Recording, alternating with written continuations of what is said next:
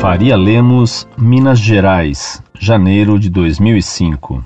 Saudação no Senhor Jesus, único e suficiente Salvador. Em Mateus, capítulo 23, versículo 9, Jesus disse para que não chamássemos a ninguém de pai na terra, acrescentando: porque um só é vosso Pai, aquele que está no céu. Não é errado ficar chamando Padre, que quer dizer Pai? Responda-me e serei grato.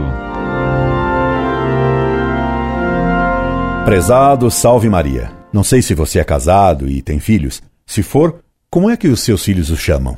Não é de pai?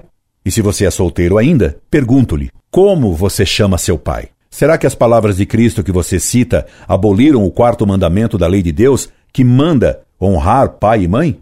Claro que não. E o mesmo Cristo, de quem você cita algumas palavras sem entendê-las corretamente, nos mandou dizer ao moço rico: honra teu pai e tua mãe. Mateus 19, 19.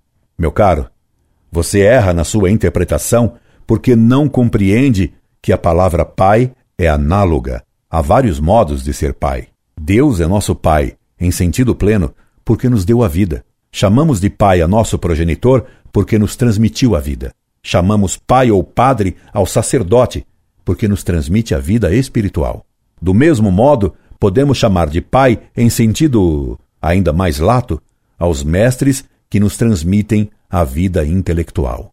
O que nosso Senhor nos recomenda, com as palavras que você cita, é que não tenhamos orgulho de sermos pais de nenhum dos modos que apontei e que não pretendamos abusar da paternidade, de qualquer tipo que ela seja.